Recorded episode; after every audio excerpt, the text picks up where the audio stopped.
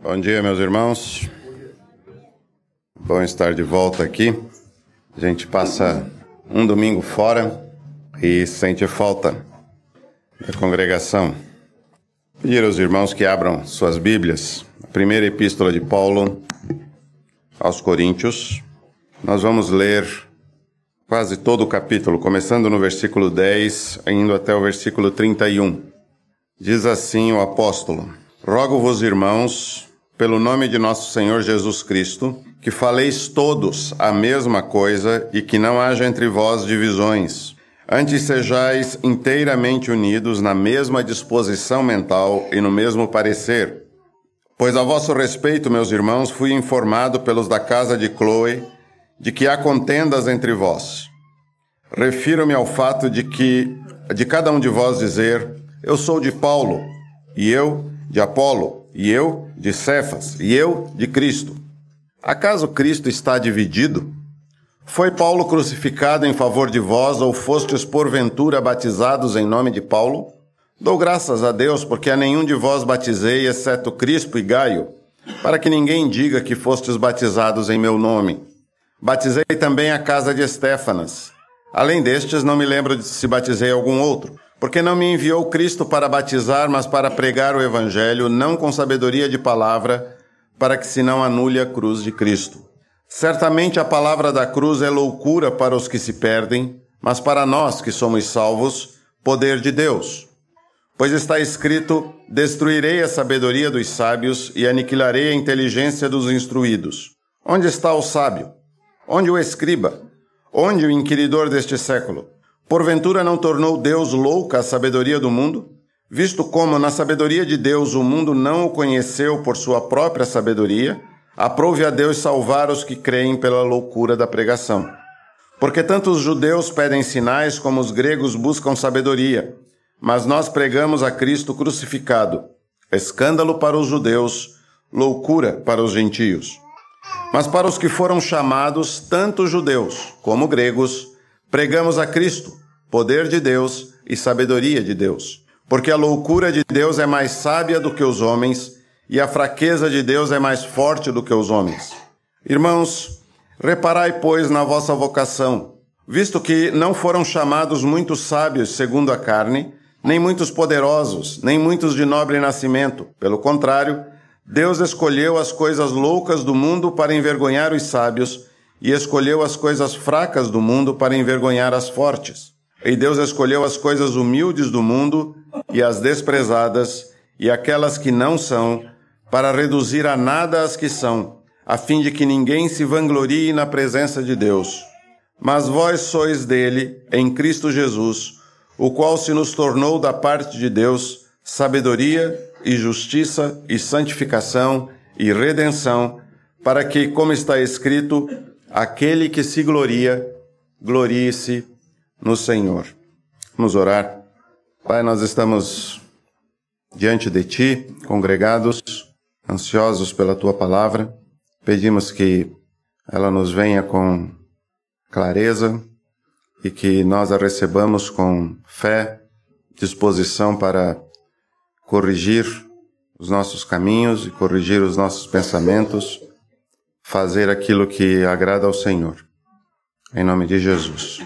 Amém. Nós estamos pela terceira pela terceira vez refletindo na nessa epístola de Paulo aos Coríntios. E na primeira vez nós lemos esse primeiro trecho do capítulo 1, versículos 1 a 9, e refletimos sobre ele algumas das coisas que uh, Paulo destaca ali na introdução tanto na maneira como ele se dirige aos irmãos e identifica aqueles a quem ele está se dirigindo, como também a gratidão dele por tudo que ele tem observado na vida daquela igreja. Na segunda pregação, nós demos um salto e fomos lá ao capítulo 12. E naquele, naquela ocasião, dia 24 do mês passado, nós destacamos especialmente o versículo 27 do capítulo 12, onde Paulo afirma: Vós sois corpo de Cristo e individualmente membros deste corpo. E nós chamamos a atenção para o fato de que essa metáfora, essa ideia da igreja como corpo de Jesus, vai dominar toda a epístola. Tudo que Paulo escreve aos Coríntios aqui tem na sua mente essa, essa metáfora específica, de entre várias metáforas possíveis de se aplicar à, à igreja, essa específica em que a igreja é como o corpo de Cristo. E é bem interessante porque nós vamos ver a palavra corpo aparecer só bem mais adiante na epístola, mas essa ideia está presente desde o começo. E neste primeiro capítulo ela é principalmente representada pela expressão glória. Glória é, bem rasamente, a aparência de uma realidade. Aquilo que é aparente a respeito de uma realidade que nós não podemos ver. E Paulo vai falar a respeito disso neste, neste primeiro trecho. Mas eu queria começar lembrando os irmãos do último versículo da primeira parte, que é o versículo 9. Neste versículo, ele diz Fiel é Deus pelo qual fostes chamados à comunhão de seu Filho Jesus Cristo, nosso Senhor. E é importante que nós destaquemos desde cedo e tenhamos bastante cuidado a respeito desta palavra, comunhão. Nós a utilizamos de maneira bem comum, é uma palavra bastante comum na vida da igreja. Nós nos referimos à comunhão dos santos muitas vezes, e, no entanto, nem sempre nós estamos pensando nela com o mesmo sentido que ela tem nas Escrituras. Então, é importante que antes de nós entrarmos no, na solicitação, no pedido, no rogo de Paulo aos irmãos em Corinto, nós lembremos isso que ele acabou de dizer a esses irmãos. Ele diz que Deus é fiel. Isso é uma das expressões mais uh, importantes do Antigo Testamento a respeito de Deus. A fidelidade de Deus é uma das suas características primeiras e é a base da aliança que Deus faz com seu povo. E ele diz que por causa dessa fidelidade, os crentes, os irmãos em Corinto e obviamente nós também, fomos chamados à comunhão de seu filho Jesus Cristo. Então é importante que nós pensemos de maneira justa a respeito desse, dessa expressão comunhão. Porque não raro nós temos utilizado a expressão como se ela fosse algo que nós pudéssemos construir. Nós falamos muitas vezes a respeito de aumentar a nossa comunhão ou de criar oportunidades para a comunhão, como se isso fosse algo que nós pudéssemos fazer de alguma maneira. A palavra comunhão tem a ver com é a palavra koinonia, tem que ver com participação. É um dos sentidos mais importantes dela. É disso que Jesus está falando quando ele instituiu a ceia. Quando nós falamos de participar da ceia do Senhor, nós estamos confessando naquele momento nossa participação no corpo e no sangue de Cristo, que é, ao mesmo tempo, a participação de cada um de nós em Cristo, como pelo fato de todos nós estarmos participando juntos, é a participação de todos nós uns com os outros. Essa comunhão é nossa em Cristo. E ela é algo dado. Deus fez essa comunhão. Deus nos chamou e nos colocou nessa comunhão. É algo dado. Nós não podemos aumentar isso. O problema é que algumas vezes, e talvez muitas vezes, nós usamos a palavra comunhão, que é uma palavra tão importante assim para a fé cristã, nós a utilizamos para falar, para nos referir à convivência, a estar juntos, a fazer coisas juntos. E isso não tem absolutamente nada a ver com o sentido de comunhão. A comunhão cristã é a nossa participação por obra do Espírito de Deus em Cristo. O fato de que, porque Deus quis que fosse assim, nós estávamos lá na cruz em Cristo e nós estávamos nele também quando ele ressuscitou. E nós hoje estamos nele e de fato somos a sua glória neste mundo, aquilo que dele aparece neste mundo, nós somos o seu corpo, aquilo que é visível para este mundo em que nós estamos. Então nós não podemos aumentar a nossa comunhão.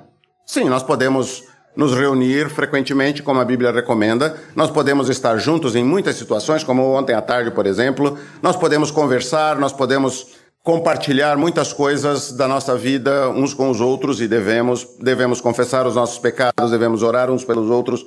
Nós podemos fazer uma porção de coisas, nós não podemos aumentar a nossa comunhão. Isso é um dado, algo que Deus fez, está pronto. E isto não tem que ver exclusivamente com a nossa comunidade. Na semana em que nós não estivemos aqui, eu e minha esposa, nós estávamos em Águas de Lindóia, lá em São Paulo, reunidos na Conferência Fiel. Havia 1.400 pessoas reunidas num auditório, quatro sermões por dia, três dias de grandes, grande intensidade na exposição da palavra de Deus. Gente de muitos lugares que nós nunca conhecemos antes. E que saímos de lá sem conhecer, obviamente. Nós não tínhamos como conhecer 1.400 pessoas em três dias. Nós ouvimos a palavra sendo exposta por pregadores que vieram de Recife, de São Paulo, de São José dos Campos, de Antígua e Barbuda, na América Central, do Egito, de Portugal. Nenhum deles, ou a maior parte deles, nós nunca tínhamos visto antes. E assim há muitos irmãos, milhões de irmãos espalhados pelo mundo, que nós nunca veremos nesta vida. E a nossa comunhão com eles, é bom que nós tenhamos certeza a respeito disso para nós entendermos bem o de que Paulo está falando aqui. A nossa comunhão com eles é a mesma que nós temos uns com os outros neste salão hoje. Ou quando na quarta-feira nós estivermos espalhados pela cidade, pela grande Florianópolis. É diz, dessa comunhão que Paulo fala, é quando a palavra fala, usa a palavra cononia, comunhão, é disso que estamos falando.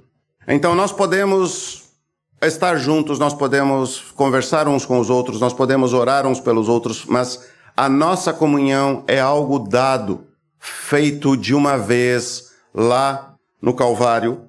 Nós fomos incluídos nele. Isto é obra do Espírito de Deus. Aí não importa se somos chineses, se nascemos e vivemos no Zimbábue ou se estamos em Florianópolis. Não faz a menor diferença. Essa comunhão é de todos. Mas, isso explica porque Paulo fala lá no capítulo 2, no versículo 2, chamados para ser santos com todos os que em todo lugar invocam o nome de nosso Senhor Jesus Cristo. Ele diz, vocês, em Corinto, que foram chamados para ser santos, vocês em Floripa, que foram chamados para ser santos, mas foram chamados juntos com todos os santos que em todo lugar, e nós acrescentaríamos em todo tempo, invocam o nome de nosso Senhor Jesus Cristo. Fiel é Deus, foi Ele que vos chamou a essa comunhão. E com essa convicção, Paulo inicia o versículo 10 dizendo: Rogo-vos, irmãos, pelo nome de nosso Senhor Jesus Cristo, que faleis todos a mesma coisa, e que não haja entre vós divisões, antes sejais inteiramente unidos na mesma disposição mental e no mesmo parecer.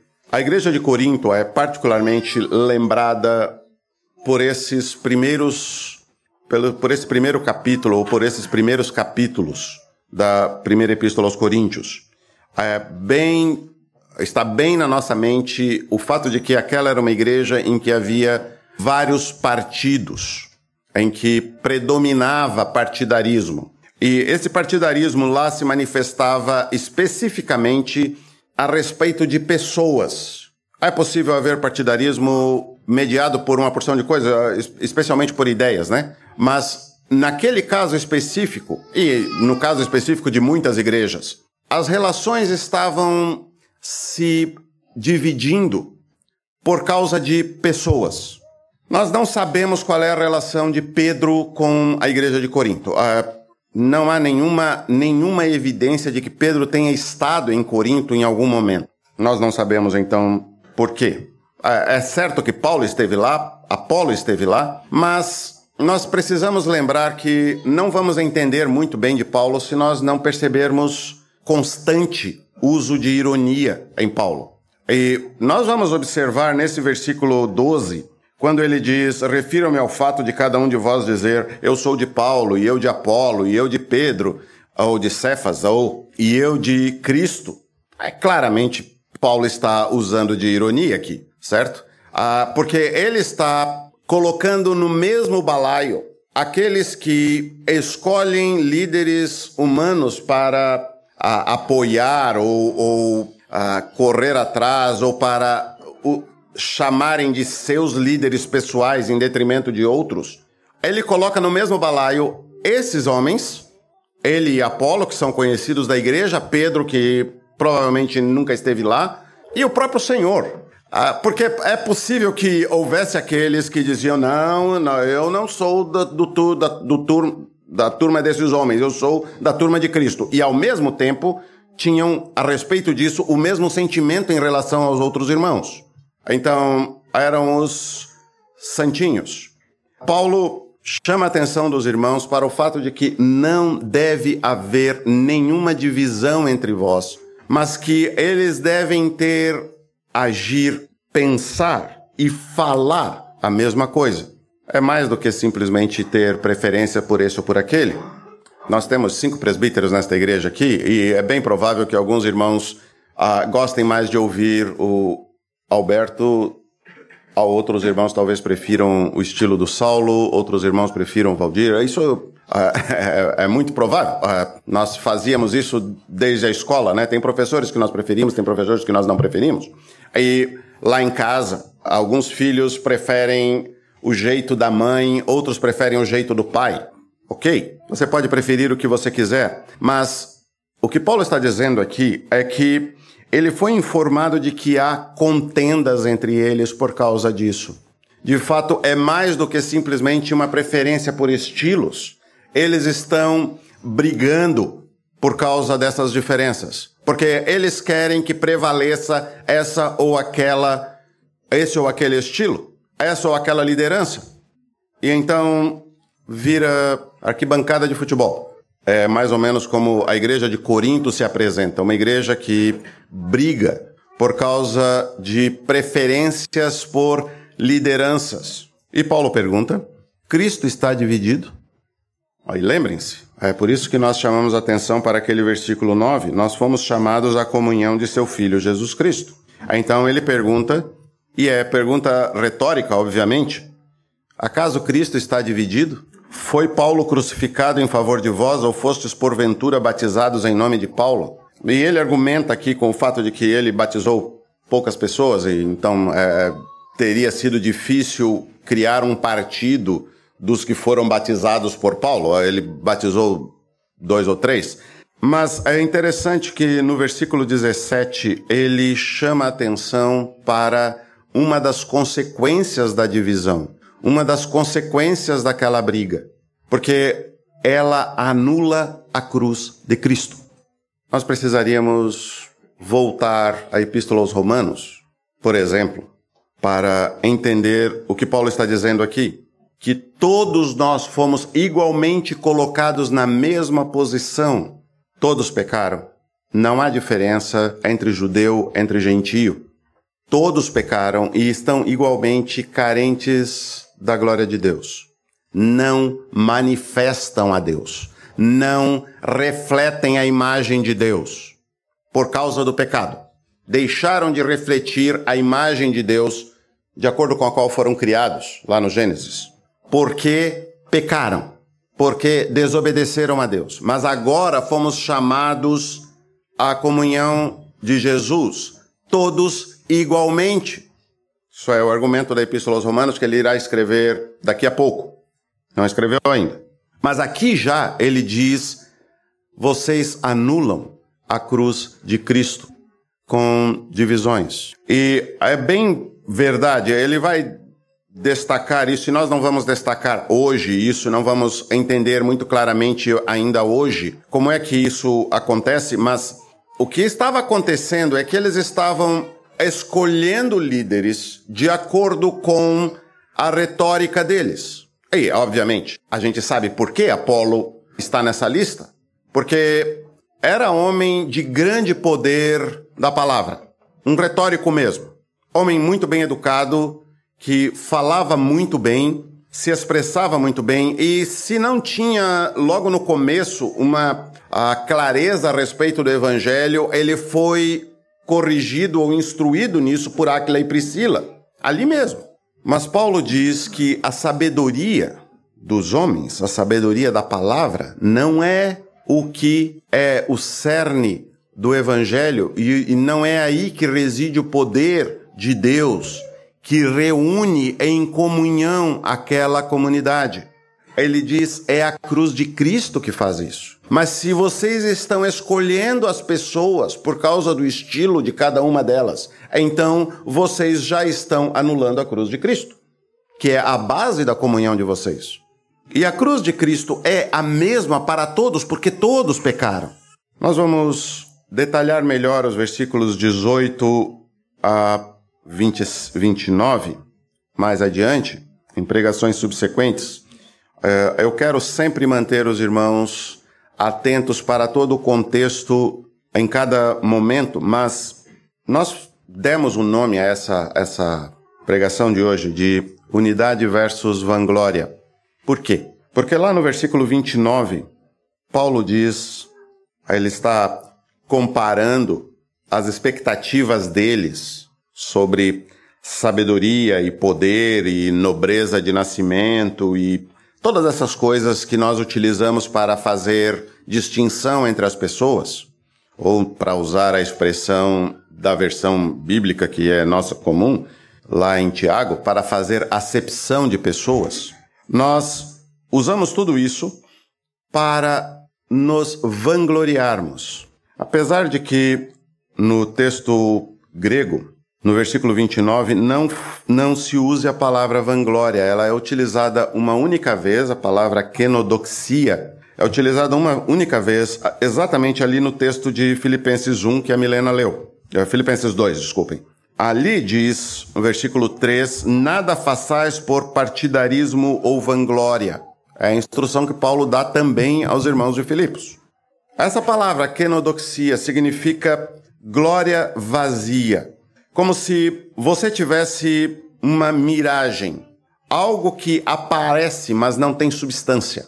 Esse é o significado de vanglória. Aqui, em 1 Coríntios, Paulo usa a expressão, originalmente, para que nenhuma carne se glorie na presença de Deus, ou em sua presença. Nenhuma carne se glorie em sua presença. Porque de fato não há consistência e nem qualquer esperança que se possa depositar sobre qualquer carne.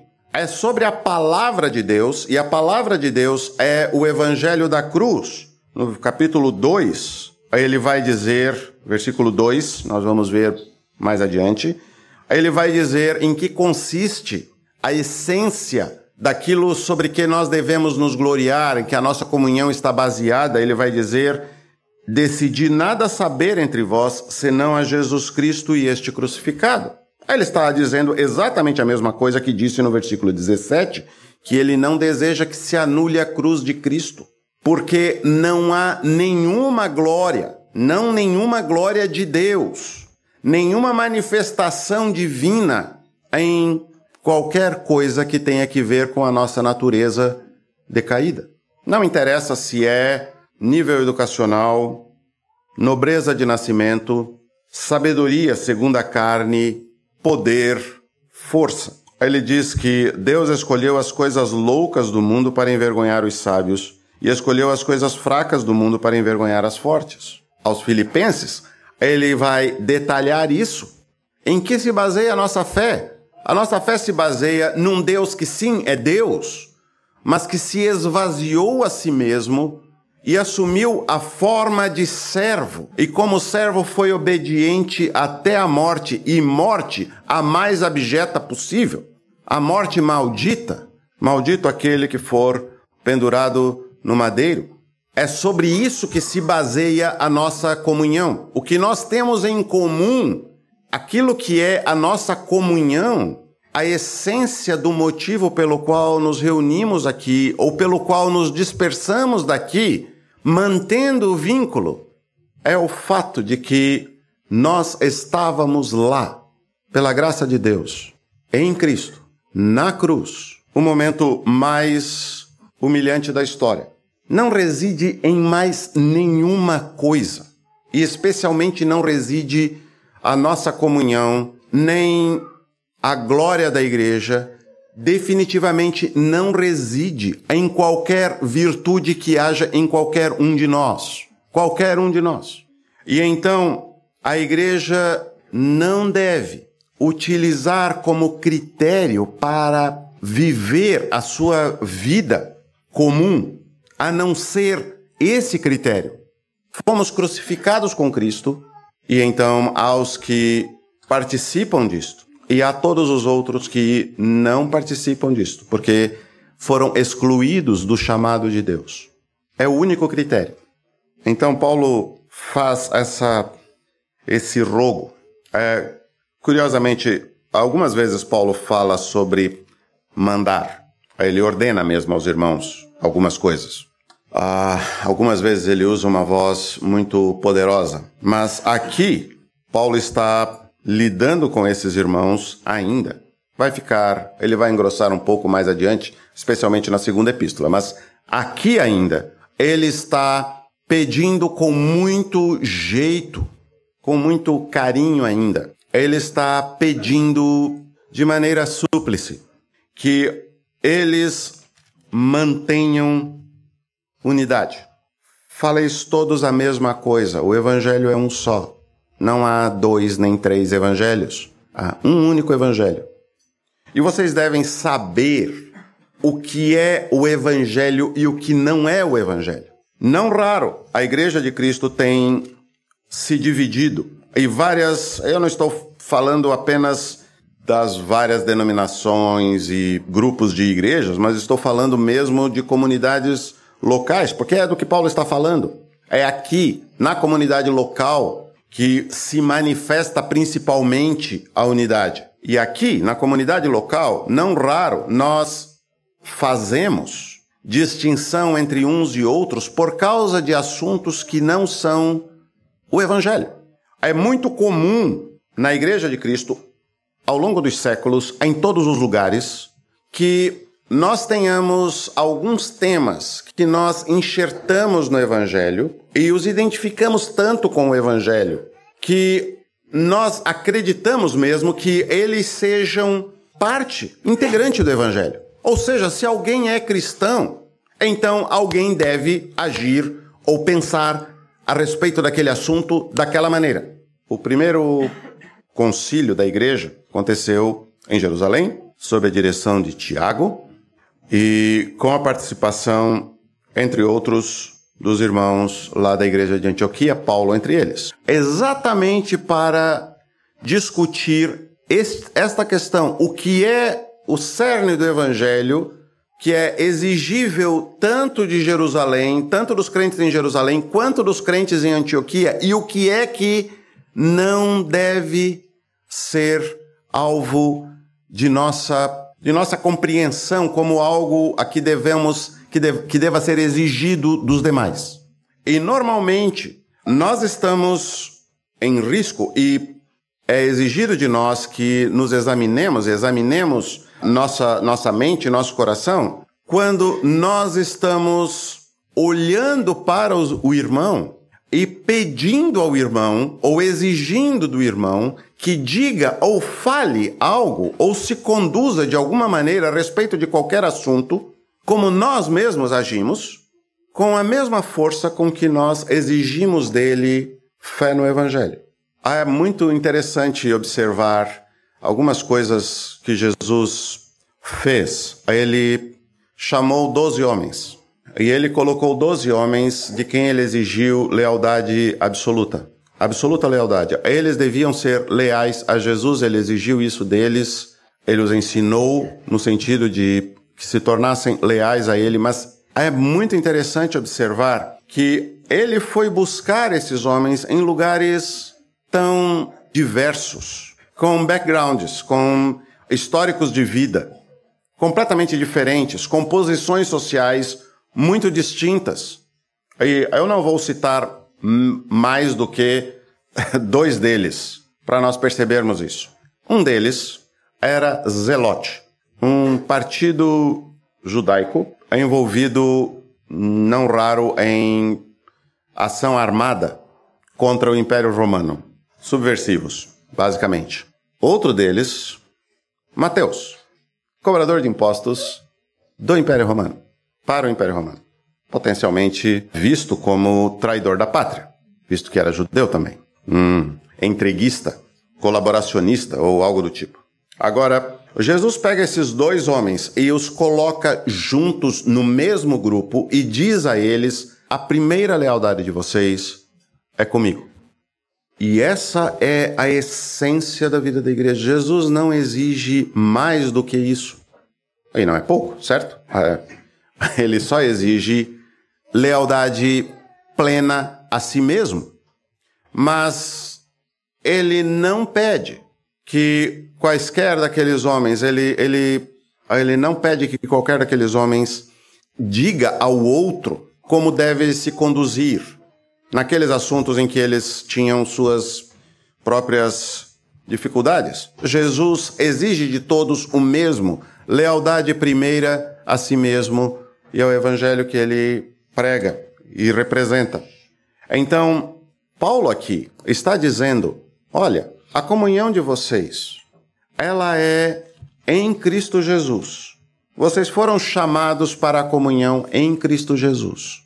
Onde vocês identificarem fé no Evangelho, onde vocês identificarem a mesma crença, mais adiante, lá bem adiante na carta, capítulo 11, ele vai mostrar a eles como isso faz enorme diferença na celebração da ceia. Ele vai mostrar como isso faz grande diferença na maneira como cada um deles age em favor do corpo, de acordo com os dons que receberam. De fato, ele tinha dito aqui no versículo 5, reconhecido e dado graças a Deus pelo fato de que em tudo fostes enriquecidos nele, em toda palavra e em todo conhecimento, assim como o testemunho de Cristo tem sido confirmado em vós, de maneira que não vos falte nenhum dom uma igreja completa, plena, pela obra de Cristo. E então aqueles irmãos estavam prestando atenção nas diferenças e salientando as diferenças entre as lideranças e dizendo: ah, eu prefiro Fulano, eu prefiro Ciclano, eu sou seguidor deste ou daquele. Boa parte do problema do que se tem chamado de discipulado em muitos, em muitos lugares, muitas igrejas, é a noção errônea de que há discípulos de outros discípulos. Eu já ouvi alguém chamar, eh, talvez eu tenha cometido esse erro também em algum momento, chamar Timóteo de discípulo de Paulo, mas não é assim. Nós somos todos igualmente discípulos de Jesus. E se você está discipulando alguém, necessariamente você está fazendo com que essa pessoa se torne discípulo de Jesus, não de você. E se você está sendo discipulado por alguém, aquela pessoa que está ensinando o evangelho a você, todas as coisas que Jesus tem mandado, ela está chamando atenção para seu discipulado de Jesus e não dela. Qualquer coisa diferente disso acaba resultando, e mesmo quando não acontece, né? Paulo nunca fez uh, nunca quis, nunca se interessou, ele diz isso repetidas vezes, ele nunca quis que ninguém usasse a ele mesmo como referência. Ele prega o evangelho de Cristo, nenhum outro, para que ninguém apresente uma aparência vazia de significado, para que ninguém seja uma miragem na presença de Deus, para que nós não nos tornemos uma miragem, para que a glória que nós apresentamos, a, a, aparência que nós temos, não seja vazia, porque baseada em distinções da carne, da natureza humana. E então ele afirma: Mas vós sois dele em Cristo Jesus, o qual se tornou, se nos tornou da parte de Deus, sabedoria e justiça e santificação e redenção, para que, como está escrito, aquele que se gloria, glorie-se no Senhor. Não há nada mais em que nós devamos nos gloriar.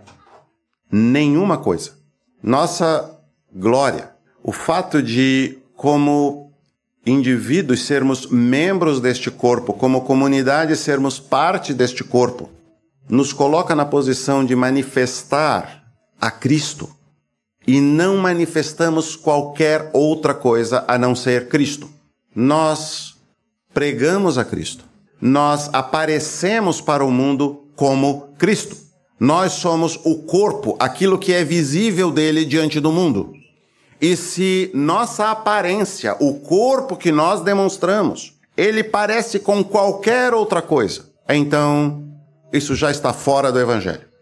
Isso já não é a vontade de Deus. E perdemos nossa característica básica, perdemos a convicção do nosso chamado, perdemos a noção do que seja aquilo, aquela essência da nossa comunhão. Se estamos tentando parecer algo além de Cristo, então nós não estamos nele. E o evangelho que nós pregarmos não será o evangelho da cruz. É disso que Paulo está falando. Então, quando nós cantamos glória para sempre, como cantamos agora, devemos lembrar isso, que nossa vida como membros do corpo de Cristo, nossa vida como comunidade local, nossa vida nas nossas relações com outros irmãos ou com o mundo deve refletir unicamente Cristo, nosso Senhor. A glória que nós expressamos é a dele. Não é a nossa, não é a de nenhum de nós. Alguns de nós são mais bonitos, outros são mais feios, mas isso não importa, porque isso não traz a nenhum de nós a esperança da vida eterna. Isso não trará o reino pelo qual nós oramos, venha ao Senhor. Isso não fará a vontade de Deus. A glória que expressamos deve ser a de Cristo. A comunhão que temos é exclusivamente nele e em mais nada, em nenhuma outra coisa. E assim nós oraremos, como o Senhor nos ensinou: venha o teu reino, faça-se a tua vontade. Porque teu é o reino, tua é a glória. É o chamado do Evangelho. É o que Paulo repreende de um lado e ensina de outro aos irmãos da igreja de Corinto, e com eles a todos os que em todo lugar e tempo invocam o nome de nosso Senhor Jesus Cristo. Que seja assim. Vamos orar. Pai, nós te agradecemos pela tua palavra, porque ela nos instrui, nos alerta, ela chama a nossa atenção para aquilo que é a verdade da tua vontade, o propósito eterno que tens de glorificar o teu filho e colocá-lo a reinar sobre todas as coisas, nos céus e na terra.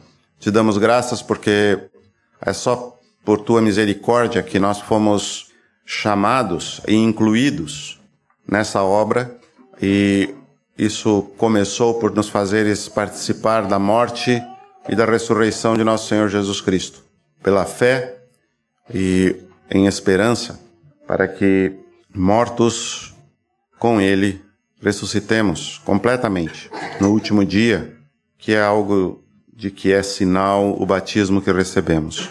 Pedimos que nos faça sempre lembrados desse batismo, que nos faça sempre conscientes da glória que há no Senhor Jesus Cristo, maior do que qualquer outra coisa que possamos achar em qualquer outra criatura.